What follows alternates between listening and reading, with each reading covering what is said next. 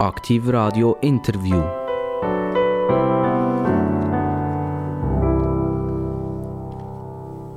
Herzlich willkommen bei Aktiv Radio Interview, Aktiv Radio Gespräch. Wir begrüßen euch herzlich nicht nur die, die daheim am DAB-Radio sind oder jetzt auf unserer Webseite live mitlosen. Wir begrüßen selbstverständlich alle, die Vierrädli und Zweirädli unterwegs sind und jetzt auch mitlosen Es gibt ja nichts Besseres als aktiv Radio hören, wenn man im Stau steht. Dann ist sogar der Stau eine sinnvolle Zeit, die man verbringen kann. Wie immer wissen Sie, es geht bei uns um Politik, es geht um Wirtschaft, es geht jetzt aber mal indirekt nur um das. Es geht heute mal um ein wissenschaftliches Thema. Und wer kann besser über Wissenschaft reden als ein, als ein ETH, EPFL-Professor? Also wir haben hier den speziell ausgesucht, weil das Thema haben wir wieder mal ein bisschen aufköcheln Es geht nämlich, und jetzt habt euch fest, es geht um Corona. Die haben ja schon wahrscheinlich lange nicht mehr von Corona gehört. Die haben alle das schon lange vergessen. Äh, man hat es so ein bisschen ins Hinterhirn rein und gesagt, ja, okay, da ist doch mal irgendetwas gewesen. Aber wenn wir uns ehrlich daran denken, was ist eigentlich, wenn, wie, wo abgelaufen, dann sind wir eigentlich schon fast nicht mehr in der Lage, das zu sagen. Und vielleicht ist das ja auch gut so. Also, der Mann aus der Wissenschaft, ein Basler, der aber jetzt im Welschland lebt und wirkt. Er ist an der ETH in Lausanne, an der EPFL. Ich begrüße ganz, ganz recht herzlich den Mr. Corona. Ich weiß nicht, ob ihr das gerne gehört, der Marcel Salaté. Freut mich, hier zu sein. Vielen Dank. Marcel Salaté, ähm, wie kommt man von Basel nach Lausanne? Also, ja. Also, Basel wäre ja wahrscheinlich eher ETH e Zürich, aber jetzt sind Sie an der ETH in Lausanne gelandet. Genau. Ich bin äh, einen kleinen Umweg gemacht über, äh, über Amerika. Aber das äh, gibt es noch ab und zu in der Wissenschaft. Ich bin, bin zwar in Zürich gesehen, eine Zeit lang, aber habe dann äh, nach einem Forschungs-, längeren Forschungsaufenthalt von fast acht Jahren in, in Kalifornien gemacht. Und äh, bin dann über diesen Weg eigentlich an, an, an DTH Lausanne, also DPFL, zurückgekommen. Sind Sie ein sogenannter Schnurstracks-Wissenschaftler? Das ist einer, der an ein Gymnasium geht und sich sagt, und ich werde einmal mal Wissenschaftler in der Natur, im naturwissenschaftlichen Bereich. Überhaupt nicht. Also ich, bin, ich muss ehrlich sagen, ich bin eigentlich ein relativ unmotivierter Student gewesen, ähm, und habe nicht so richtig gewusst, was ich überhaupt soll, äh, soll machen und habe mich sehr immer auch für Technologie interessiert oder für Musik und aber irgendwann mal habe ich gefunden, ich bin gerne in der Natur und äh, deshalb habe ich Biologie studiert und so bin ich eigentlich zu dem gekommen. Aber ich komme aus einer sehr nicht akademischen Familie. Also in meiner Familie gibt es eigentlich niemanden, der akademisch war. Sie sind in einer Familie aufgewachsen, wo der Papa ist, glaube ich, Polizist war. Mhm. Also haben Sie wahrscheinlich ein mega Rechtsbewusstsein mitbekommen? Immer interessante äh, Geschichten beim Nachttisch, auf jeden Fall, ja. was, was so ringsum gelaufen ist, was war ein Kantonspolizist gewesen, oder Stadtpolizist? Oder? Äh, puh, gute Frage, das, das, das hat mich natürlich nicht so interessiert, aber ich glaube Kantonspolizei gesehen. Und dann ist es mehr so um Verkehrsdelikt gegangen, oder? Nein, das oder hat er... Bankomat, er, gesprengt wurde? Nein, nein, nein, das war spannend gewesen. Das, ähm, am Anfang ist es um die Sachen gegangen, aber da bin ich natürlich noch sehr, sehr klein gewesen. Als ich es dann so langsam ein bisschen mitbekommen habe, ist es dann mehr um... Ähm, um äh, so Finanzdelikt und, und solche Sachen gegangen. Aber ja, hat mich nicht so interessiert. Welche Studien muss man machen, damit man, und jetzt kommt das Wort, das verrückte Wort, der Epidemiologe kann sein. Was ist man? Ist man ein Biologe? Ist man ein Chemiker? Ist man ein Physiker? Was ist man? Ja, es gibt unterschiedliche. Also gewisse kommen aus der Medizin direkt. Also das sind Ärzte, die dann in das, in das Gebiet hineingehen. Andere kommen eher aus der Biologie, so wie ich. Ähm, es gibt sogar gewisse, die kommen vielleicht teilweise aus dem Sozialen. Es ist ein relativ großes Gebiet, die Epidemiologie. Und im Übrigen ist nicht nur Infektionskrankheiten. Also man kann auch die Epidemiologie von Krebs oder von Diabetes und so weiter studieren. Und das hat man eigentlich auch sehr stark gemacht macht das natürlich immer noch. Aber Infektionskrankheiten da sieht man natürlich die Epidemiologie sehr stark, weil das explodiert und es betrifft plötzlich alle in sehr kurzer Zeit. Und deshalb sieht man in den Medien typischerweise, die Epidemiologen sind die, die mit Infektionskrankheiten arbeiten. Wir sind uns eigentlich gewöhnt gewesen, mit, mit so Epidemien umzugehen, wenigstens vom Hören sagen. Also ich denke jetzt an AIDS zum Beispiel. Äh, wer, wer vielleicht nicht der Bevölkerungsgruppe angehört hat, hat sich nicht betroffen gefühlt. Darum hat man dem relativ locker zugeschaut. Ähm, und dann plötzlich ist ein Corona gekommen und die Corona hat nicht Halt gemacht von irgendwelchen Personen, sondern das ist plötzlich äh, ein medizinisches Phänomen gesehen, wo alt und jung können betreffen. Man hat zuerst gedacht, es ist nur alt, später hat es dann auch jüngere Leute verwünscht. Wo ist der ganz grosse Unterschied beispielsweise in der Wahrnehmung von AIDS und von Corona? Also es ist, wie dir sagt, ich glaube, das Problem ist, ähm, wer betrifft es eigentlich? Und die interessiert sie natürlich. Und weil uns halt Corona alle betroffen hat, hat es uns alle interessiert. Der Grund, wieso das uns alle betroffen hat, ist in der Übertragung. Das sind Krankheiten wie Grippe, die halt über die Luft können übertragen werden und dann eigentlich alle können infizieren. Und bei AIDS ist das natürlich anders gesehen. Dort weiß man, zu einem ganz grossen Teil ist das über äh, sexuellen Verkehr gegangen, teilweise auch noch über Blut am Anfang, Transfusionen. Und deshalb hat das nicht alle so stark betroffen, wie das äh, mit Corona oder mit der Grippe der Fall ist. Die Menschheit ist ja oft geißelt Ich denke jetzt an eine Pest zurück. Äh, ich denke an eine Pocken zurück. Die einen Krankheiten sind etwas älter. Die Pest hat es in x Varianten gegeben. Ja, nicht nur einfach in, in, in der einen Variante. Das hat Millionen von Leuten dahin gerafft. Ähm, wie, wie unterscheidet sich eine Krankheit wie Corona von der Krankheit, die man vor 100 Jahren, 500 Jahren, 1000 Jahren? In vielen Bereichen sind die Krankheiten teilweise ähnlich. Es gibt ja unterschiedliche Krankheitserreger. Es gibt Viren, über die haben wir jetzt natürlich in den letzten drei Jahren sehr stark geredet. Es gibt Bakterien, äh, über die redet man auch immer wieder. Eben zum Beispiel mit der Pest. Heutzutage reden wir vor allem darüber, weil man, ein bisschen, weil man sich ein bisschen Sorgen macht wegen den Resistenzen. Aber das ist ja, also das mit den Bakterien ist dank der Antibiotika ein kleines Problem geworden, aber natürlich ein riesiges Problem früher. Und dann gibt es auch noch andere, andere äh, Krankheitserreger. Und das ist eigentlich der große Unterschied. Deshalb ist heute nicht in der Biologie, sondern die Art und Weise, wie wir als Menschen auch aufgrund natürlich von der Wissenschaft haben gelernt, mit dem umzugehen. Also Stichwort eben Antibiotika, Stichwort Hygiene, Stichwort Impfungen und so weiter. Und heute können wir halt, äh, sind die Krankheiten ein bisschen weniger gefährlich geworden. Die, das, die Wahrscheinlichkeit, dass jetzt etwas kommt, wo dann gerade 30 Prozent der Population dahin rafft, wie das halt früher einmal bei der, zum Beispiel bei der Pest war, ist heute relativ klein, oder? Dank, dank den Mitteln, die man hat. Eben, es ist eine Art ein Gottvertrauen vorhanden in die Medizin. Also, auch wenn ich auf der Straße umeinander laufe, mache ich mir ja heute keine Gedanken. Also ich sage, wenn da irgendetwas passiert, dann kann mir der Doktor dann schon helfen. Äh, wenn es vielleicht der Allgemeinpraktiker nicht kann, dann kann es vielleicht der Spezialist. Und wenn es der Spezialist nicht kann, dann muss ich ins Spital. Aber dort können sie mir ja garantiert helfen. Ist eigentlich das Gottvertrauen gerechtfertigt? Also es ist eben nicht Gottvertrauen, sondern Medizinvertrauen. Aber ja, es, das Vertrauen ist natürlich zu einem grossen Teil gerechtfertigt. Es ist in der Tat heute so, dass wir in der Schweiz, oder, du kannst geboren werden und du kannst heute davon ausgehen, dass du rund 100 Jahre alt wirst. Die, die schon ein bisschen älter sind, vielleicht nicht ganz 100 Jahre, aber das ist unsere Lebenserwartung, weil wir uns einfach keine Gedanken mehr darüber machen, dass uns Krankheiten herrafft ganz am Schluss dann natürlich kommt irgendetwas, dann kommt halt so eine Pneumonie oder irgendetwas, aber dann sagt man ja, die Leute sterben dann eigentlich, eben weil, weil sie halt, ja, ihr Körper ist dann halt, hat dann nicht mehr die Stärke und das ist einfach ein natürlicher Prozess. Und die, das Vertrauen kann man heute schon haben, aber es soll natürlich auch kein blindes Vertrauen sein. Und man muss auch ein bisschen verstehen, woher das, das kommt. Also das ist ja eben nicht einfach Gott gegeben, sondern man investiert halt auch viel drin. Und äh, man hat eine Wissenschaft und ein medizinisches System. Das kostet ein bisschen etwas, aber das ist am Schluss dann eben auch sehr viel wert. Also es kostet nicht nur ein bisschen etwas, es kostet jedes Jahr 7% mehr.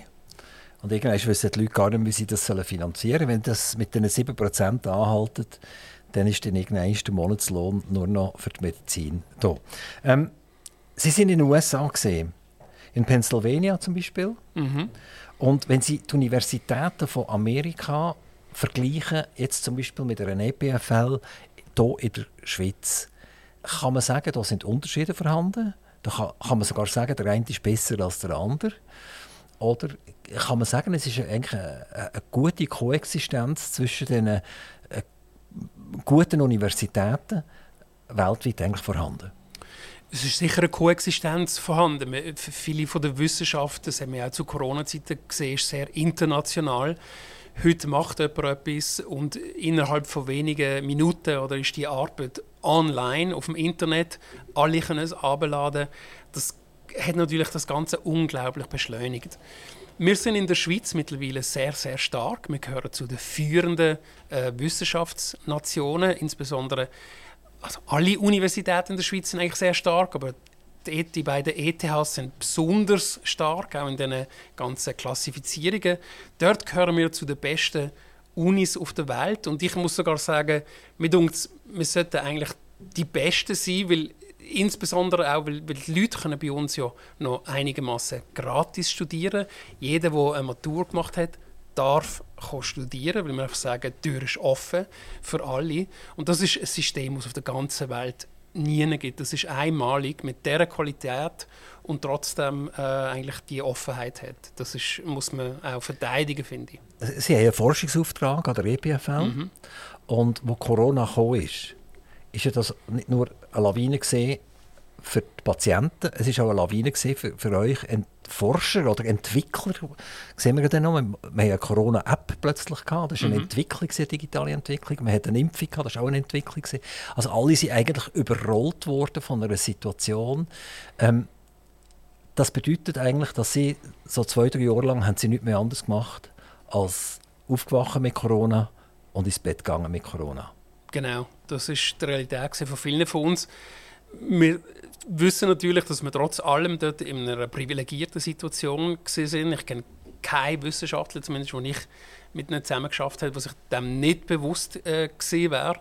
Also beklagt hat sich niemand, aber es ist in der Tat natürlich, sind alle anderen Themen sind relativ zweitrangig geworden. Sie sind selber krank geworden auch? Haben Sie Covid gehabt? Ich habe Covid schon dreimal gehabt. Ja. Haben Sie sich geimpft gehabt?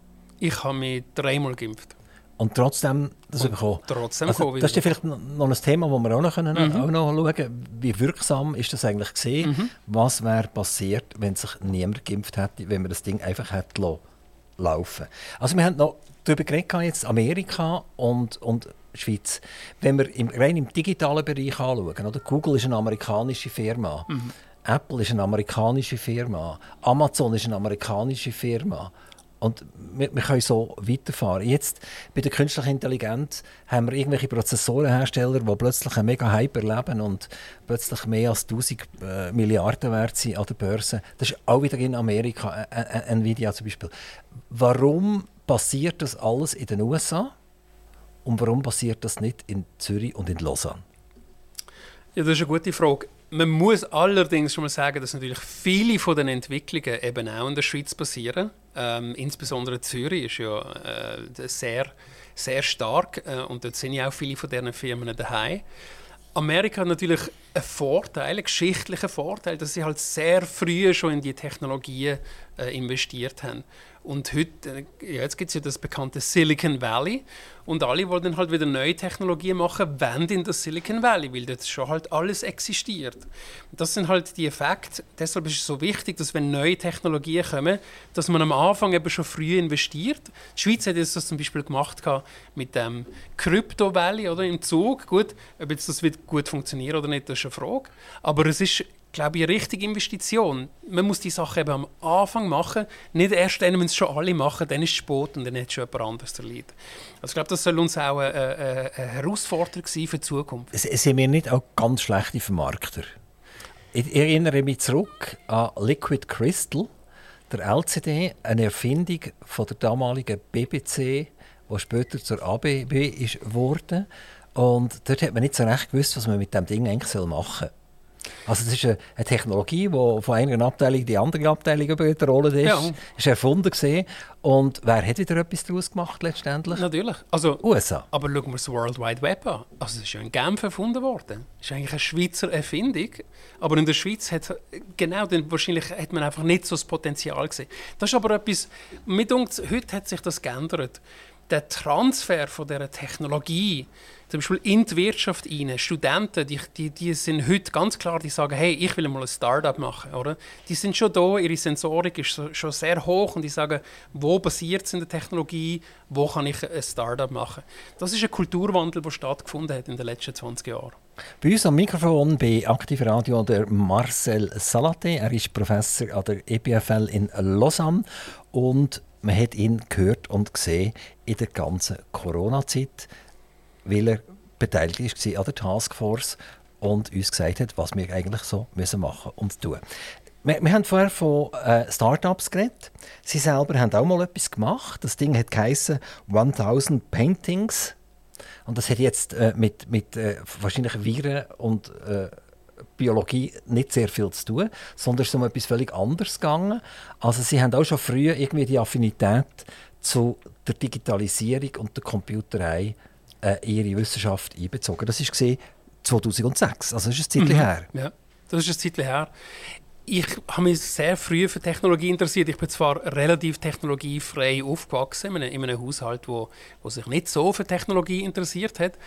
Aber als ich dann natürlich in das entsprechende Alter gekommen bin, habe ich mich sehr für, ähm, für Computer interessiert. Insbesondere, das ist äh, in der Mitte 90er gesehen, ist dann gerade das World Wide Web halt sehr groß geworden. Und für mich ist das eine, eine Offenbarung gesehen, weil ich dort ein bisschen gesehen habe, was dort kommt, und ich habe mich sehr stark auf das konzentrieren und habe das eben mehr dann auch ähm, über die Jahre und Jahrzehnte in meine Forschung eingebaut. Aber ich finde, auf dem Internet passieren immer wieder wahnsinnig spannende Sachen, teilweise auch in Gebieten, wo ich eigentlich keine Ahnung habe, wie in der Kunst.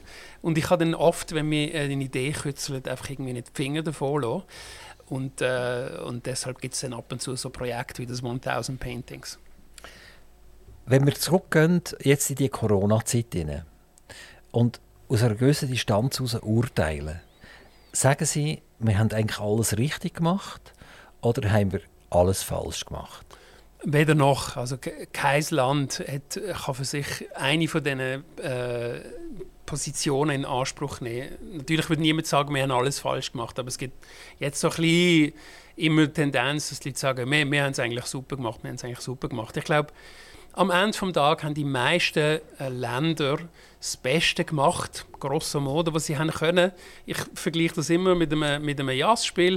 Äh, irgendwann mal sind halt Karten verteilt und das ist auch so in der Schweiz gewesen, oder, wo die Pandemie losgegangen ist, Anfangs 2020 da sind eigentlich die Karten schon ein bisschen verteilt gewesen, oder? Wie ist man vorbereitet als Land? Wie, wie hat äh, das Zusammenspiel Wissenschaft, Wirtschaft, ähm, Politik funktioniert? Das ist eigentlich alles schon gemacht gewesen. Man hätte noch müssen versuchen, jetzt eigentlich das beste Spiel zu spielen. Also das ist natürlich eine Metapher, das ist nicht lustig gewesen, aber und da denkt mir, hat die Schweiz vieles richtig gemacht, aber wir haben auch Bereiche gesehen, wie zum Beispiel Digitalisierung, wo wir es eigentlich gar nicht gut gemacht haben und wo es massives Verbesserungspotenzial gibt. Ich komme jetzt mit einem Thema, wo viele draussen werden sagen, jetzt kommt der auch noch mit dem, jetzt hört doch endlich auf. Also, 2015 war eine Grippewelle. Das heisst, es sind sehr, sehr viele Menschen es sind Bettläger, es sind auch Leute gestorben daran.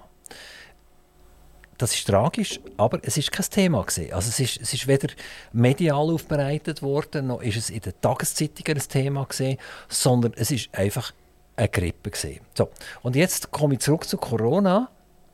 Was wäre passiert, wenn wir Corona nicht medial aufbe aufbereitet hätten, sondern wir hätten es einfach geschehen, im genau gleichen Sinn wie einer von diesen äh, Grippeviren, wie zum Beispiel 2015. Kann man das sagen?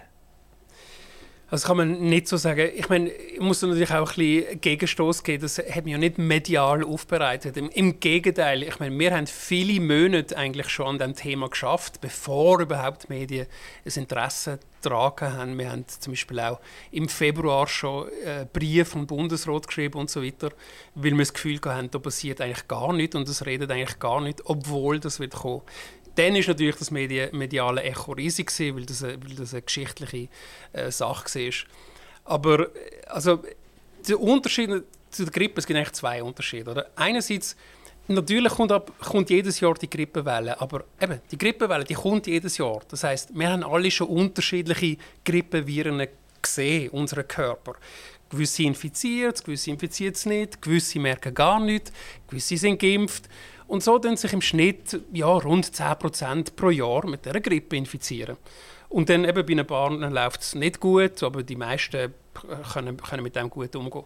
Corona ist eine andere Sache, weil wir haben das Coronavirus noch nie gesehen. Das heißt, wir sind alle völlig naiv gesehen und also immunologisch und wir haben davon müssen ausgehen, dass wenn man das durchläuft, dass jeder infiziert wird und das wissen wir heute auch, dass das stimmt. Zusätzlich haben wir auch mit den ersten Daten aus China gesehen, dass rund 1% von denen, die das bekommen, dass die am Schluss daran sterben. Kann man sagen, 1% boah, ist jetzt auch nicht äh, die Welt. Aber wenn man das jetzt natürlich aufrechnet, alle bekommen es und 1%, was zehnmal mehr ist als bei der Grippe, dann hat man eigentlich 50 Grippewellen, die aufs Mal kommen. Oder? Und dort haben wir natürlich eine berechtigte Angst gehabt, dass das ganze System mit, mit dieser Wucht flach liegt. Aber kann, kann man sagen, dass der Coronavirus tatsächlich aggressiver ist als ein aggressiver Grippevirus? Ja, das, das kann man heute eigentlich relativ gut sagen. Er ist weniger aggressiv gewesen, als gewisse befürchtet haben. Er ist mehr aggressiv gewesen, als das Leute gesagt haben, das ist ja nur wie eine saisonale Grippe. Er ist wirklich so in dem Mittelspiel gewesen. und äh, deshalb heute geht man weltweit davon aus, dass das ungefähr 1% von dieser Sterblichkeit hat. Und jetzt kann man nach wie vor, finde ich, immer soll man darüber diskutieren, ob man dann wegen dem etwas machen muss oder ob das 1% etwas ist, wo man, wo man irgendwo auch akzeptieren kann. Ist denn das Prozent solche, die an Corona sterben, also die effektiv, weil sie Corona haben, gestorben sind und nicht mit Corona. Das war ja damals auch eine ganz breite Diskussion. Ja, ja. Also ein Arzt, der einen Patienten im Spital hatte, mhm. zum Beispiel mit einem Herzinfarkt, und der ist verstorben. Man hat ihm nachträglich noch äh, äh, geschaut hat, ist er auch Corona infiziert, ist er tatsächlich gesehen, dann ist er in die Statistik aufgenommen worden, dass er auch gestorben ist, unter anderem wegen Corona. Oder? Und das hat eigentlich dazu geführt, dass sehr viele von diesen Gegnern äh, an dem Zahlenmaterial zweifeln. Ähm, Nochmal, kommen wir zurück auf das Prozent. Ist das Prozent jetzt wegen Corona oder mit Corona? Also das Prozent ist definitiv mit Corona. In der Schweiz ist es ein bisschen tiefer, unter anderem deshalb, weil wir ein sehr gutes gesundheitliches System haben. Aber das stimmt natürlich, teilweise sind dann auch Leute mit Corona in, die, in gewisse Statistiken eingegangen Umgekehrt sind natürlich gewisse Leute gar nicht von der Statistik erfasst worden. Es ist immer sehr schwierig, das eigentlich abzuschätzen und das kann man oft manchmal nur auch im Nachhinein mit diesen Übersterblichkeitszahlen. Und dort sehen wir jetzt eigentlich wirklich weltweit in praktisch allen Analysen, dass das 1%, wo man auch schon am Anfang so ein bisschen aus China gesehen hat, natürlich noch mit sehr kleinen Zahlen, dass das recht gut verhebt hat. Weiß man heute, wo das Coronavirus hergekommen ist. Weiss man heute, ist es tatsächlich irgendeine Tiermutation auf einen Menschen gesprungen ist? Ist es in einem Labor gemacht worden? Ist es einfach Zufall? Weiss man dort mehr? Man weiß ein bisschen mehr, aber man hat dort keine klaren Fakten und die wird es auch nie geben. Also das ist leider ein Thema, das man nie werden können beantworten Es gibt sehr starke Hinweise, dass das natürlichen Ursprung hat. Das schließt aber nicht aus, natürlich auch, dass, das, ähm, dass solche Laborgeschichten auch immer wieder passieren können. Das ist ja im Übrigen auch etwas, was man von anderen äh, Situationen schon kennt. Und deshalb ist es durchaus, finde ich, immer eine legitime Diskussion, dass man sagt, welche Art von Forschung soll man eigentlich an diesen Viren machen? Muss man wirklich alle Forschungen machen? Und unter welchen, ähm, unter welchen Sicherheitsvorkehrungen? Ich finde, das ist eine sehr, sehr wichtige Frage, die man unbedingt muss diskutieren muss. Nicht alle Forschung soll gemacht werden, nur weil man sie machen kann. Bei den Kriegssituationen, die wir haben, sehen wir beispielsweise, dass die klassische konventionelle Kriegssituation nicht vorbei ist. Viele sind ja davon ausgegangen, ein Angriff wird nicht mehr passieren mit Panzer und Raketen, sondern wir machen einen Cyberkrieg, also wir tun irgendjemanden lahmlegen oder wir tun Fake News verbreiten und durch das tut man die Bevölkerung aufwiegeln, was auch immer. Aber wir sehen jetzt, die Kriege, die aktuell am Laufen sind, werden immer noch sehr stark konventionell auch geprägt. Und jetzt das Gleiche auch zur biologischen Kriegsführung. Da hat man auch immer den absoluten Horror davor gehabt, dass man irgendwann so ein Virus pflanzt bekommt. Und da ist es für mich fast ein bisschen verständlich, dass wenn so etwas auftritt, dass viele eigentlich daran glauben, da ist irgendetwas gebastelt worden. Kann man an einem Virus das ansehen, ob das eine natürliche Mutation ist oder ob das effektiv etwas ist, wo jemand mit einem Schnipselmesser dahinter gesehen? Mm. Ja, das, das kann man, aber es, ist, es sind alles natürlich am Schluss eine Frage der Wahrscheinlichkeiten. Ich, meine, ich bin da natürlich dann relativ schnell auf dünnem Eis, da müsste dann einen Virolog oder eine Virologin einladen, aber man kann natürlich schon anhand von den genetischen Sequenzen sagen, das sieht jetzt völlig bastelt aus, oder? Oder das, das ist etwas, was man eigentlich sowieso erwartet, wenn man die, die Viren in der Natur sequenziert. Man weiß ja, dass die Viren überspringen vom, von den Tieren auf den Menschen. Das ist etwas, was wir sehr gut kennen. Das haben wir jetzt, äh, ist gerade die Diskussion mit der Vogelgrippe. Das Grippevirus, wo in den Vögeln zirkuliert und ab und zu auf den Menschen überspringt und dort meistens recht, recht tödlich ist. Und dort macht man sich dann auch Sorgen, findet das Virus einmal eine Mutation, die es ihm dann erlaubt, von Mensch zu Mensch über, über das Kumpen. Und dann hat man wieder eine potenzielle pandemische Situation. Das gehört zum Alltag von einem Epidemiologen, wegen dem schläft man nicht schlechter. Aber das, wir leben halt mit der Natur zusammen und nach an der Natur. Der Mensch geht immer wie mehr auch in die Gebiete und in die Wälder rein und auch mit dem Tier, halt wie die Art und Weise, wie Tiere äh, gehalten werden. Insbesondere haben wir ja gesehen auf den chinesischen Märkten, Live-Schlachten und so dass, dass so mal etwas überspringt, das ist nicht, äh, ist nicht unerwartet. Also wir, wir, wissen eigentlich nicht mehr, äh, vor allem nicht mit absoluter Sicherheit. Wir wissen nicht mit absoluter Sicherheit, nein. Und wir werden es auch, glaube nie mit absoluter Sicherheit wissen. Wiss, wissen wir, wo auf der Welt welche Labor äh, an solchen Sachen umbröseln und welche Labor eigentlich wie gefährlich sind? Also das Labor an sich ist ja nicht gefährlich. Es, es gibt unterschiedliche Labor, die haben unterschiedliche Sicherheitsstufen. Das geht bis Stufe 4. Und die vier, äh, die höchste Stufe, das ist dort, wo man mit den sehr gefährlichen äh, Viren arbeiten darf. Da gibt es in der Schweiz zum Beispiel das in Spiez, oder? vom Bund. Und das ist hochgradig äh, sicher. Jetzt kann man aber trotzdem natürlich sagen, gut, nichts auf der Welt oder, ist 100% sicher. Gibt es vielleicht trotzdem eine 0,0001% Chance, dass etwas könnte entweichen Und das, mit dem muss man, die Berechnungen muss man anstellen. Oder? Und deshalb ist es sehr wichtig, immer, dass man die Diskussion hat, gibt es allenfalls Forschungen, die man nicht machen sollte. Also, ist zum Beispiel, wenn jetzt ein forschender Kunde sagt, ich möchte die ganzen Mutationen hier einbauen, dass das Ding noch viel gefährlicher wird, ist vielleicht wissenschaftlich interessant, aber würde ich jetzt eher sagen, glaube ich nicht, dass das jetzt unbedingt eine Forschung ist, die man muss machen muss. Oder nur wirklich unter ganz, ganz spezifischen Bedingungen. Aber wenn ich nach einem James Bond-Film schaue, dann macht das gerade extra nachher, oder? Gut, aber deshalb ist es ja auch ein James Bond-Film und nicht Realität. Also das hoffen wir, dass das tatsächlich stimmt. ich würde gerne einen weiteren Hüpfer machen. Ich würde gerne zu der mRNA-Technologie gehen. Mhm. Die mRNA-Technologie ist eigentlich... Äh, wenn wir sagen, eine alte Technologie. Man kennt sie schon lange. Es ist aber nie ein Impfung, ein Medikament zugelassen worden, weil man nicht so recht gewusst hat, wie funktioniert das. Jetzt landläufig sagt man mir, mRNA ist eigentlich nichts anderes als ein Bauplan, den man am Körper einspritzt. Und nachher wird der Bauplan erkannt vom Körper und dann baut er wie eine Art Antikörper aufgrund von dem Bauplan. Können Sie uns das vielleicht ein bisschen besser erklären? Ich versuche es. Also es stimmt, es ist ein Bauplan. Die, die normalen Impfungen die funktionieren, äh, funktionieren eigentlich so. Man nimmt zum Beispiel ein Virus und man tut jetzt das Virus abschwächen, sodass es keine fiese Krankheit kann generieren kann, keinen schweren Krankheitsverlauf. Und dann wird das initiiert und der Körper sieht, hoppla, das Virus, ich muss es bekämpfen, wird man vielleicht ein bisschen krank, aber es ist nicht schwerwiegend. Und das ist eigentlich so der klassische Weg, wie die, wie die Impfungen äh, funktionieren.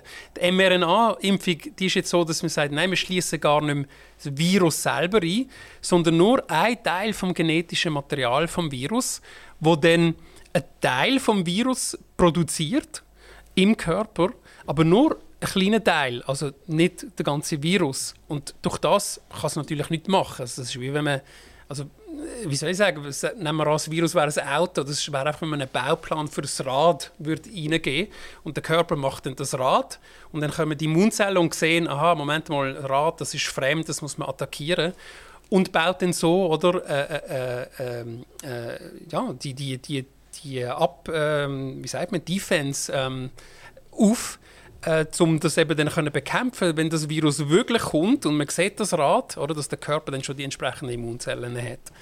Also es ist ein Trick, oder, den man benutzt. Also man, man hat mRNA eingespritzt, das ist erkannt worden und dann ist eigentlich ein Teil gebaut worden, wo eine Ähnlichkeit hat zum Coronavirus, zum Beispiel irgendeine Oberflächenstruktur. Genau, das Protein vom Virus. Und aufgrund von dieser Oberflächenstruktur, die eigentlich identisch war zum echten Coronavirus, ist nachher das Coronavirus tatsächlich auch erkannt worden. Zwar nicht das Coronavirus, sondern das Teil, das einfach die gleiche Oberfläche hat. Ganz genau. Und dann ist es bekämpft worden nachher entsprechend. So ist es. Jetzt, ich, ich arbeite unter anderem bei der Entwicklung von Gebäudeautomation. Wenn man Gebäudeautomation macht, mache ich ein ganz einfaches Beispiel irgendeine Logik sagt, Storen ab, oder? Und eine mhm. andere Logik sagt, Storen rauf. Mhm. Und wenn die miteinander zusammen gleichzeitig funktionieren, mhm. dann gibt es ein schwarzes Räuchchen, weil der Motor überkommt von zwei Seiten mhm. Strom über. Mhm. Jetzt, wenn ich das mit der mRNA-Technologie, da tut man ja im Prinzip etwas in den Körper rein mhm. und dann von der Produktion an ist dort die Gefahr auch da, dass eine Art Flipperkasteneffekt erzielt wird, dass das gar nicht mehr aufhört nachher? Nein, das, das wird relativ schnell abgebaut. Also das kann man auch gut messen, wie schnell das, das umgesetzt wird und abgebaut wird. Und da sieht man eigentlich am Schluss äh, nichts mehr von dem, von dem äh, mRNA. Aber oder wenn, wenn die generelle Frage stellen und sagen, ist es möglich, dass da noch etwas passiert, wo wir vielleicht noch nicht ganz wissen, dann muss man auf jeden Fall positiv antworten. Das ist ja vielleicht etwas, was viele Leute nicht wissen. Oder? Viele Leute haben vielleicht das Gefühl, die Medikamente, die wir schon brauchen im Alltag, oder Ibuprofen, Aspirin und so, jetzt zum Beispiel zum berühmte Beispiel zu nennen, das verstehen wir komplett. Oder? Und nichts könnte weiter weg sein von der Wahrheit. Wir verstehen eigentlich immer noch nicht wahnsinnig gut, wie das die Sachen eigentlich wirklich im Detail genau funktionieren. Das ist noch erstaunlich weil es einfach so komplex ist. Aber was wir wissen, dank diesen epidemiologischen Studien, ist eben, dass sie funktionieren und dass sie sicher sind. Und natürlich, wenn ein Medikament oder eine Intervention neu auf den Markt kommt, dann gibt es immer gewisse Restrisiken auch. Oder? Aspirin ist natürlich jetzt schon 100 Jahre auf dem Markt und dort kennen wir das natürlich jetzt ein bisschen besser. Und dass dann bei neuen Medikamenten sich die Frage stellen, das ist für mich eigentlich völlig nachvollziehbar. Aber mRNA ist ja nicht ein Medikament, sondern ist eine Technologie. Das ist eine Technologie, ja. Also völlig etwas Unterschiedliches. Und mit dieser mRNA-Technologie könnte man immer neue Baupläne generieren, mhm. Die dann irgendetwas äh, bekämpfen im Körper. Drin. Und das ist eigentlich auch ihre Stärke, weil jetzt gut, jetzt haben wir es mal angewendet in dieser Pandemie, aber das Versprechen von mRNA-Technologie ist natürlich viel, viel grösser. Also, dass man mit dem dann eben auch kann, äh, äh, zum Beispiel Krebs ähm, bekämpfen oder andere Sachen bekämpfen, weil man jetzt wirklich die Plattform hat, wo man sagt, man, man tut eben nicht mehr etwas initiieren, wo dann der Körper muss ähm, bekämpfen, sondern man tut, man kann eigentlich wie Baupläne initiieren, oder? Und das, das schafft ganz neue Möglichkeiten. Das wäre ein riesen Unterschied zu einer Chemotherapie. Eine Chemotherapie ein wirkt im ganzen Körper rein. Also das ist im Prinzip ein chemischer sehr, also sehr Kampfstoff, der ja, genau. in den ganzen Körper hineingelassen wird und, und alle schnell teilenden Zellen irgendwie hemmt. Auch die gesunden. Genau. genau. genau. Und, und jetzt bei dieser Technologie äh, da müssen Sie mich jetzt auch wieder korrigieren, also da wird man im Prinzip Krebszellen am Körper entnehmen, man tut die analysieren. Und nachher baut man den mRNA-Stoff, der im Prinzip in der Lage ist, genau diese Zellen zu attackieren. Also in den Details gibt es unterschiedliche Ansätze, aber die, die, die Grundidee oder, ist bei, bei diesen neuen Krebstherapien zum Beispiel, ist, dass man eben das Immunsystem eigentlich tut, beteiligen in der Bekämpfung von diesen Krebs. Oder? Und, das, und dass man dann dort, dort auch mRNA-Technologie äh, einsetzt das Immunsystem ist ein wahnsinnig komplexes System, oder? Da verstehen wir auch noch nicht alles. Das ist wahrscheinlich eines der komplexesten Systeme in unserem Körper.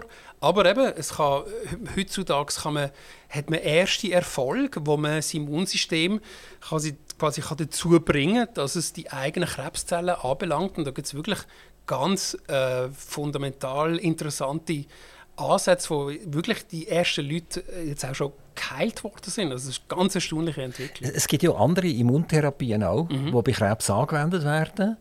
Aber das ist keine mRNA-Technologie. Genau, also da gibt es unterschiedliche Ansätze. mRNA ist einfach eine Plattform, mit der man hofft, dass man, dass man das äh, jetzt noch präziser machen kann. Man hat jetzt vor allem zwei Firmen oder zwei Firmenkomplexe, die extrem profitiert haben äh, an der Tragik, wo, wo wir drin waren. Die eine ist, ist die Firma Moderna und das andere ist Pfizer zusammen mit BioNTech. Und dort reden wir ja nicht über 3,50 Franken und auch nicht über 800 Franken 90, sondern wir reden über viele, viele, viele Milliarden.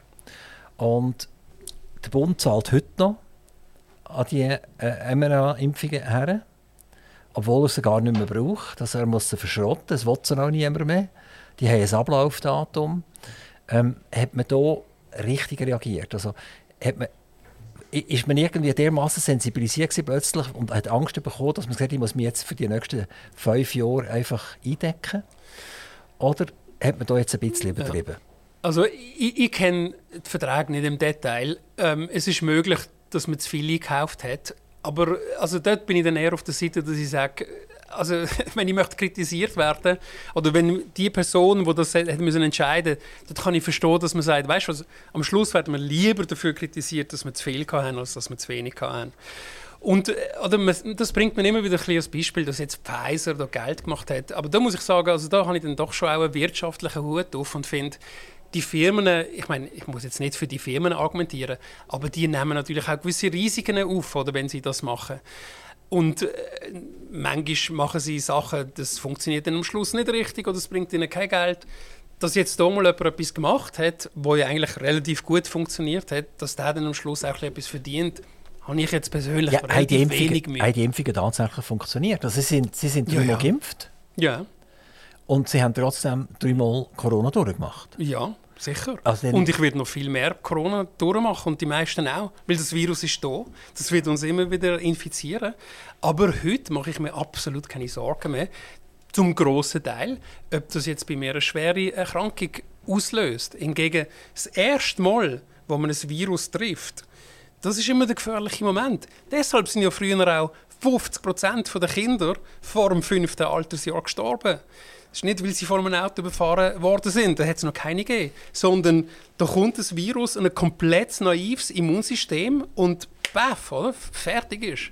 Und äh, deshalb, heute, wenn die Grippe kommt, oder? wir haben die Grippe alle schon gesehen, x Format, das ist sehr unwahrscheinlich, dass jetzt da eine Version kommt, die wo, totales Chaos wird anstellen. Es ab und zu passieren, eben, insbesondere wenn es von einem Tier, von einem anderen Tier kommt. Aber die normale saisonale Grippe, da machen wir uns keine Sorgen. Und ich mache mir jetzt auch keine grossen Sorgen mehr wegen dem Coronavirus, weil wir das alle schon hatten. Aber warum machen Sie sich jetzt keine Sorgen mehr? Also, weil wir jetzt alle eigentlich parat sind und wir können das Virus bekämpfen? Wir sind nicht mehr naiv, oder unsere Körper sind nicht mehr naiv. Oder? Wenn man mit unserem Körper könnte reden der Körper würde sagen, ich habe das jetzt schon vielmal gesehen. Ich meine, ich habe das jetzt dreimal gehabt, aber konfrontiert damit gesehen bin ich wahrscheinlich laufend. Wer weiß, vielleicht bin ich jetzt gerade wieder konfrontiert. Aber das Immunsystem ist am Schaffen und sagt, oder, ich habe das im Griff, zum grossen Teil.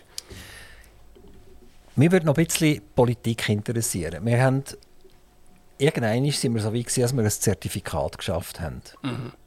Und wir haben gesagt, der, der zertifiziert ist, der darf und der, der nicht zertifiziert ist, darf nicht. Das hat ja so weit dazu geführt, dass Leute, die sich geweigert haben, äh, zum Teil scharf kritisiert sind worden. Mhm. Ist aus Ihrer Sicht das richtig ist, dass man das Zertifikat gemacht hat? Und sollte man das beim nächsten Fall, der kommt, gerade sofort wieder einführen? Okay, also bevor ich die Frage beantworte, was ich sehr gerne mache, muss man ganz am Anfang ganz schnell sagen, es hat zwei Apps gegeben. Oder? Die Leute verwechseln das immer. Es hat die Contact Tracing Apps gegeben. Und über die würde ich nur gut sagen. Und das können wir vielleicht mal diskutieren. Und dann hat es die Zertifikate... Die ist auch von Ihnen mitentwickelt genau. worden, oder? Darum sagen Sie, ich kann nur gut sagen. und, und, ähm, und dann hat es die Zertifikats-App gegeben. Okay? Das sind zwei unterschiedliche Sachen. Wir reden jetzt über die Zertifikats-App.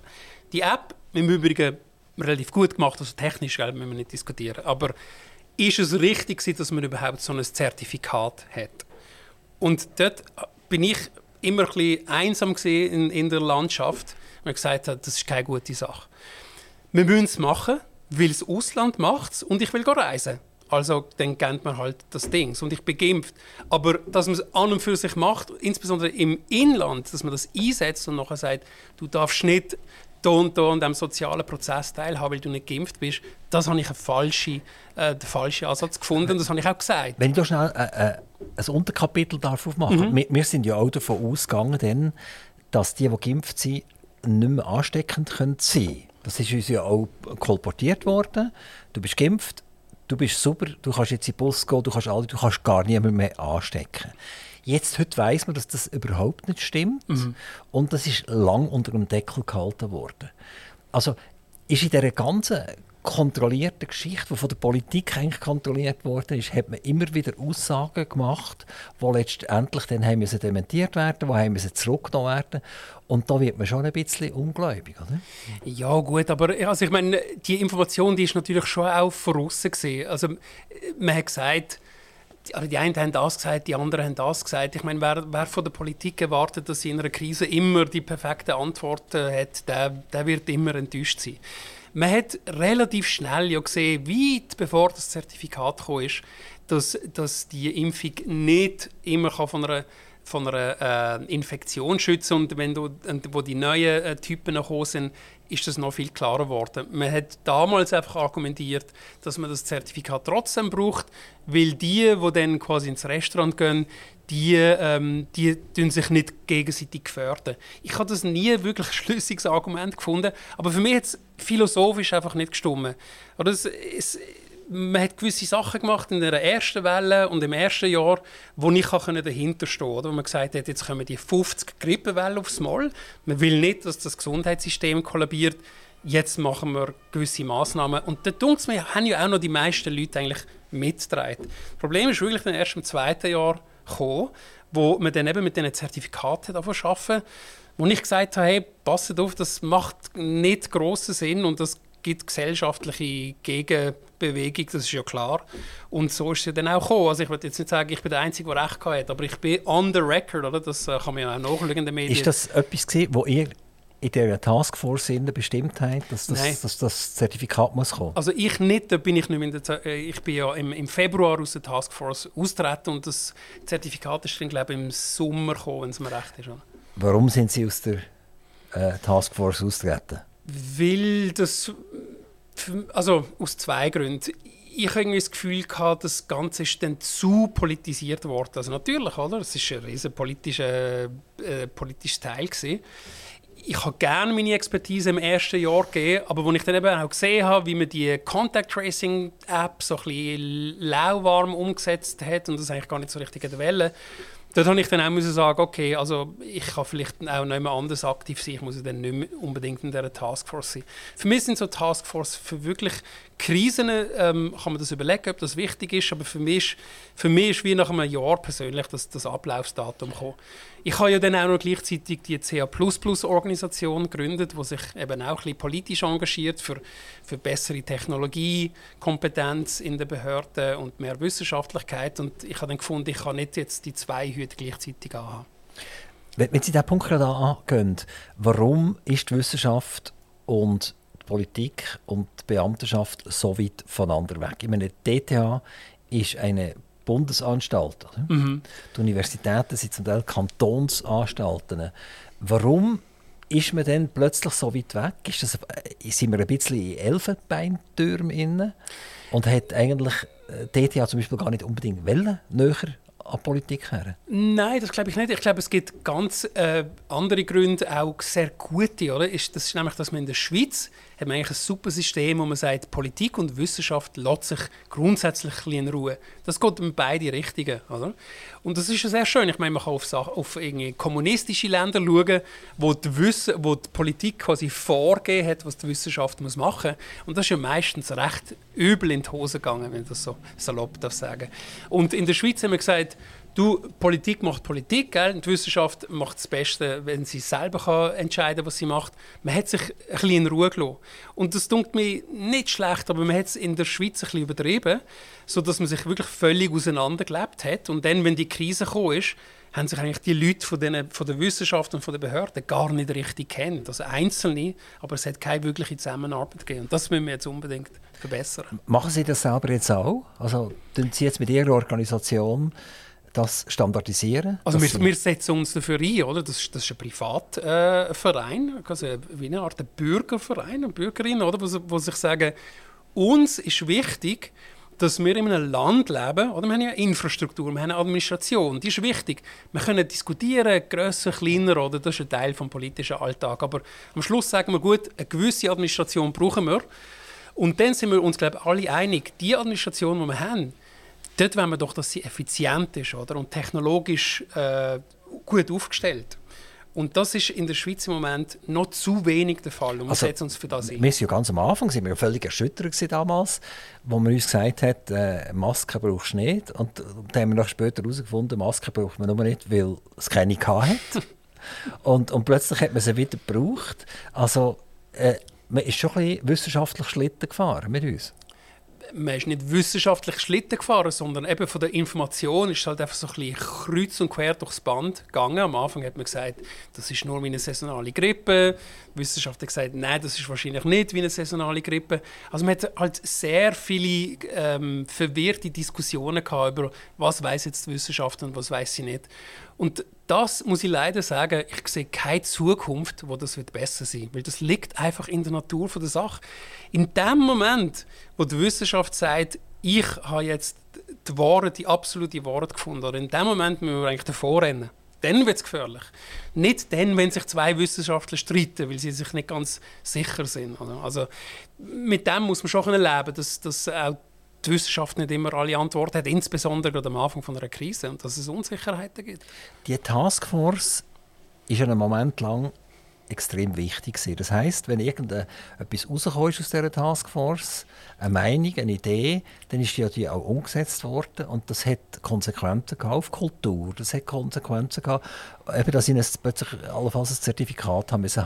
Das hat äh, Konsequenzen auf Schulen, die geschlossen sind worden hat man das richtig gemacht? Also ist es beispielsweise richtig gesehen, dass, dass, dass die, die Schulen zugemacht haben? Oder muss man heute sagen, nein, nein, die, sind, die Kinder sind nicht gefährdet gewesen, nicht wirklich gefährdet gewesen, also lasst doch die in die Schule gehen. Also ich glaube, grundsätzlich überschätzt man massiv, was eigentlich die Taskforce für einen Einfluss gehabt hat. Zum Beispiel hat die Taskforce berühmterweise fast nichts zum Thema Kinder gesagt. Und wo sie es dann endlich mal etwas zum Thema Kinder gesagt hat, hat sie, äh, hat sie gesagt, wir wissen es eigentlich nicht und so wie es die Schweiz bis jetzt gemacht hat, ist es gar nicht so schlecht. Ähm, und, und heute wird oft gesagt, Taskforce hat entschieden, dass die Kinder nicht mehr in die Schule gehen können. Und das ist absolut nicht wahr. Oder? Was Taskforce gemacht hat, ist natürlich immer wieder Empfehlungen abgeben. Und in der heißen Phase von dem Herbst 2020 haben sich natürlich auch viele aus dem, aus dem Fenster rausgelernt, auch persönlich halt äh, Meinungen abgeben und das ist dann auch sehr stark in den Medien aufgenommen worden und der Konflikt oder, zwischen Politik und Wissenschaft ist ja auch sehr interessant, das gibt etwas her oder in Schlagzeilen, aber der, der wirkliche Einfluss von dieser Taskforce wird eigentlich grundsätzlich massiv überschätzt. Die Taskforce hat keine einzige Entscheidung getroffen und hat sehr oft Empfehlungen gemacht, die von der Politik nachher nicht umgesetzt worden sind. Sind die ein bisschen getrieben worden, auch medial? Also ein Blick, der eine Schlagzeile macht. Und manchmal hat es ja geheißen, so per se, mach jetzt endlich, mach jetzt vorwärts. Oder? So geht das dann gar nicht. Also die Medien haben versucht, mindestens Einfluss zu nehmen auf die Politik. Hat das auch einen Einfluss gehabt auf Sie in dieser Taskforce? Mir dunkt Also auf mich persönlich jetzt relativ wenig und mir dunkt ähm, von den Leuten, die ich mit ihnen zusammen geschafft habe, auch relativ wenig. Man hat sich ja ein, zweimal pro Woche getroffen, man hat sich wissenschaftlich austauscht und dann hat es noch ein Gremium ein bisschen oben dran gegeben, das dann entschieden hat, also auch gemeinsam, was man jetzt in die, in die Dokumente hinein tut, wo man dann im, im, im Bundesrat zur Verfügung stellt. Aber also ich hatte nie irgendwie das Gefühl gehabt, dass irgendjemand gesagt hat, hey, die Medien haben gesagt und deshalb müssen wir das machen. Ganz im Gegenteil, man hat sich immer... Übrigens sind ja auch all die, die also zumindest die sogenannten Policy Briefs, wo, wo ich auch beteiligt war, die sind immer sofort öffentlich gewesen. Jetzt gibt es Leute, die das natürlich kritisieren und die sagen, ja, mit diesen Dokumenten oder haben quasi die Medien beführt. Was ist die Alternative? Die Alternative ist, dass wir gesagt haben, weißt du was, wir die Dokumente nicht veröffentlichen. Ja, dann hat es geheißen, wir machen Geheimniskrämerei. Also, man hat es niemandem können recht machen und wir haben uns entschieden, weißt du was, am Schluss, wenn wir kritisiert werden, was wir garantiert werden, dann lieber dafür, dass wir zu transparent sind. Die Medien sind ja zum Teil äh, süchtig nach Klicks. Und je schärfer der Übertitel ist, je mehr Klicks will dann sagen, oh, das muss ich jetzt auch wissen, um, um was geht es da. In der aktuellen Situation wird wieder etwas kolportiert, und zwar geht es um einen Hefepilz in den USA, warum auch immer, oder? wo scheint seit 2009 krassiert. Es geht um Spitäler, also man geht von einer Spitalkrankheit, die man auflesen kann. Und jetzt, seit ein paar Tagen, wird immer wieder mal über den Hefepilz, und der heisst in Italien ist jetzt bereits einer gestorben daran. Also, wenn man es nachher liest, oder, dann fragt man sich, wieso liefern die das überhaupt? Haben die in dieser Zeit das auch gefragt und dann gesagt, hört doch auf, wenn ihr etwas bringt, dann bringt es einfach sachlich, dann interessiert es zwar kein Mensch, oder? Aber macht doch das, macht doch unser Volk nicht komplett verrückt. Ja, aber ihr, habt ja eigentlich jetzt die Antwort schon gegeben, oder? Also, dann interessiert es halt niemand. Und das ist ein bisschen das Problem. Also, ich kann die Medienkritik äh, kann ich nicht mehr durch nachvollziehen, aber auf der anderen Art, oder? Medien sind ein Spiegel von uns als Gesellschaft und was wir wollen und auf was, was wir klicken, auf das reagieren sie dann.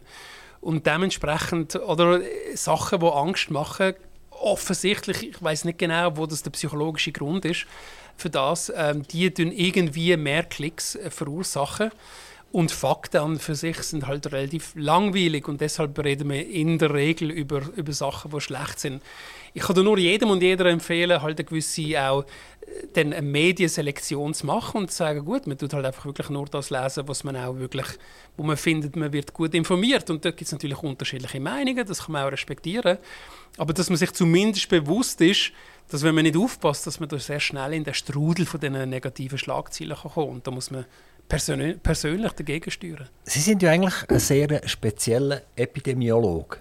Nämlich einer, der sich im digitalen Bereich auskennt, also wo der Computer braucht dazu. Er braucht Software dazu. Er braucht Daten. Je grösser die Datenlage ist, je besser ist das. Und sie haben sehr früh angefangen zu sagen, naja, da gibt es ja vielleicht irgendeinen Text, der irgendjemand rumliegt und der weist eigentlich darauf hin, dass dort jemand krank ist, vermutlich. Oder? Sonst würde ja das gar nicht schreiben oder auch gar nicht fragen bei Google. Hat man hier ein bisschen etwas verpasst? Hat man früher, dank dieser Technologie, zum Beispiel mit der Zusammenarbeit von Google, mit der Zusammenarbeit von Microsoft, schon vor dem Dezember 2019 herausfinden können, da kommt eine Lawine auf uns zu?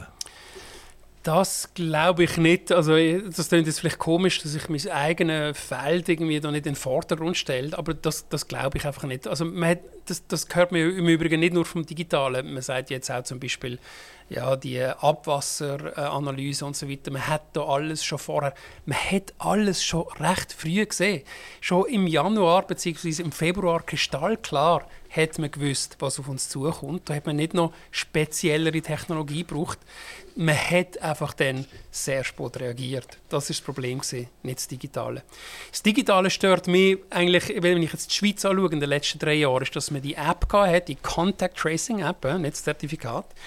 Und das ist doch eine recht gute Sache. Das stört niemanden, man muss sich keine Spritzen geben, äh, es tut niemand überwachen, es ist völlig privatsphärenschützend und die Leute haben relativ wenig Lust gehabt und mit uns das Bundesamt für Gesundheit hat nicht den besten Job gemacht, dass den Leuten auch zu kommunizieren, wie das eigentlich funktioniert.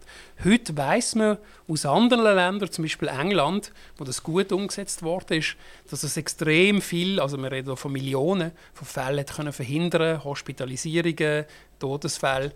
Und was mir am meisten betrübt, oder, ist, dass das eigentlich Technologie, die wir in der Schweiz entwickelt haben, wo nachher Apple und Google kam und gesagt, hey, das ist die beste Lösung, das machen wir. Und haben es aber dann nicht geschafft, im eigenen Land, wo wir die Technologie entwickelt haben, dann das sauber umzusetzen. Und eben auch das wieder eigentlich das, was wir mit CA++ erreichen dass wir das eben können, dass wir auch in den Behörden die technologische Stärke haben, die wir auch in der Wirtschaft und in den, in den Universitäten haben die Idee von dem Contact Tracing, wenn wir das vielleicht noch schnell Revue passieren, ist gesehen, dass der Standort, wo ich mich befinde, irgendwann markiert ist. Nicht der Standort. Ah, ich, der Kontakt einfach. Aber der, der Kontakt kann ja nur haben, in, indem zwei Handys miteinander kommunizieren. Genau. Und einer sagt, und ich habe jetzt Covid. Und dann gibt er das ein ja. in eine Datenbank und dann finden sie heraus, wer alles mit dem anderen Handy irgendwie in Verbindung ist gesehen. Ja, aber das ist jetzt eben genau das Geniale, wenn ich das über die eigene Entwicklung darf sagen. Es ist eben nicht in einer Datenbank, sondern es ist nur in ihrem Telefon und in meinem Telefon. Und wenn ich jetzt krank werde, wir haben uns eben dann gewehrt und haben gesagt, hey, Moment mal, wenn wir das falsch jetzt machen, dann gibt es eine riesige Überwachungsgeschichte, oder? Und dann hat der Staat plötzlich die ganzen Daten, wer ist mit wem in Kontakt gesehen und das geht der Staat überhaupt nicht an. Und dann haben wir gesagt, okay, aber wie können wir das jetzt lösen, dass man dann doch die Leute informieren kann, ohne dass der Staat die Information hat. Oder? Und für das gibt es eine technische Lösung, aber ganz einfach gesagt ist einfach, als ich dann krank geworden bin, oder, habe ich das im Staat mitteilt, oder, über die App. Das ist natürlich alles äh, entschlüsselt und alles, aber das ist in dem Moment auch kein Geheimnis mehr. Ich habe irgendwo einen Test gemacht oder was weiß ich. Und dann wird die Information an alle Telefone geschickt, die mitmachen. Und das Telefon, oder eures Telefon, wenn wir in Kontakt sind, schaut dann selber auf dem Gerät, ist das etwas, wo ich in der Nähe war? Und falls ja, kommt, kommt der Alarm. Oder? Aber der Staat weiß so nicht, wer mit wem in Verbindung war. Und das ist eigentlich das Coole an dieser Technologie, oder? dass man das wirklich gemacht hat auf eine Art und Weise, die Privatsphäre total schützt. Und auch heute gibt es ja in der Tat keine Leaks, oder? weil das einfach gar nicht möglich ist. Und das, deshalb hat sie auch Apple genommen. Weiss ja, Apple macht grundsätzlich nichts, wenn es nicht wirklich sehr seriös ist, was Privatsphäre anbelangt. Aber die Leute haben halt Angst gehabt, nach Snowden und so weiter, von der Staatsüberwachung. Kann ich total nachvollziehen, das macht mir auch Sorgen. Aber eben dort müssen wir irgendwie einen besseren Weg finden, zum Zusammenarbeiten, damit die Leute dann verstehen, okay, was jetzt so gemacht wird, das ist wirklich sicher, oder? Herr Salate, Sie sind nach wie vor in einer Forschungsgruppe dabei, die um Corona sich kümmert. Das ist, glaube ich, eine fünfjährige. Zwei. Äh, zwei nur noch, jetzt noch zwei Jahre? Nein, nein, es ist nur Insgesamt zwei Jahre. Gewesen, ja. zwei, ah, das ist, ist das jetzt schon abgelaufen? Oder das ist jetzt noch? der Schluss. Wir haben ein halbes Jahr äh, äh, eine Verlängerung bekommen, ohne, ohne zusätzliche Finanzierungsmittel. Ende Jahr müssen wir den Schlussbericht am Bundesrat abgeben. Kommt in diesem Schlussbericht irgendetwas raus, wo man müssen sagen, das ist revolutionär, das ist neu? Revolutionär neu, nein. Also, weil, oder unter anderem deshalb, weil die, die Forschenden ja laufend ihre Forschungsresultate äh, publizieren. Was wir sicher möchten reintun, sind konkrete Empfehlungen, was sollte man besser machen in der nächsten Krise. Nicht nur im Übrigen in der nächsten Pandemie, weil das wäre jetzt völlig falsch, oder wenn wir jetzt uns den Blick einengen und sagen, uh, riesige Pandemie gewesen, riesen Problem. Jetzt müssen wir Profis werden oder in Pandemie und plötzlich nur noch Pandemie, Pandemie, Pandemie. Die nächste Krise ist dann wahrscheinlich eben keine Pandemie, oder? Und dass man wirklich ein System aufbaut, wo man sagt, wo relativ krisenresistent ist. Und da gibt es viele, viele Verbesserungen, die man in der Schweiz machen kann. Marcel Salate, es bleibt mir nur noch eins. Der Dank nach Lausanne an die DPFL, dass Sie sich heute können, zu uns. Und ich hoffe, dass Sie mit ihren Forschungen ein äh, Resultat können erzielen können. Und ich hoffe auch, dass wir in der Schweiz so weit sind, dass wir solche Erkenntnisse auch gewinnbringend umsetzen und das nicht nur den Amerikanern oder bald den Chinesen überlassen. Vielen, vielen herzlichen Dank, dass Sie gekommen sind und Danke für die Einladung. gute Heimfahrt zurück nach Lausanne. Vielen Dank. Aktiv Radio Interview. Thank you.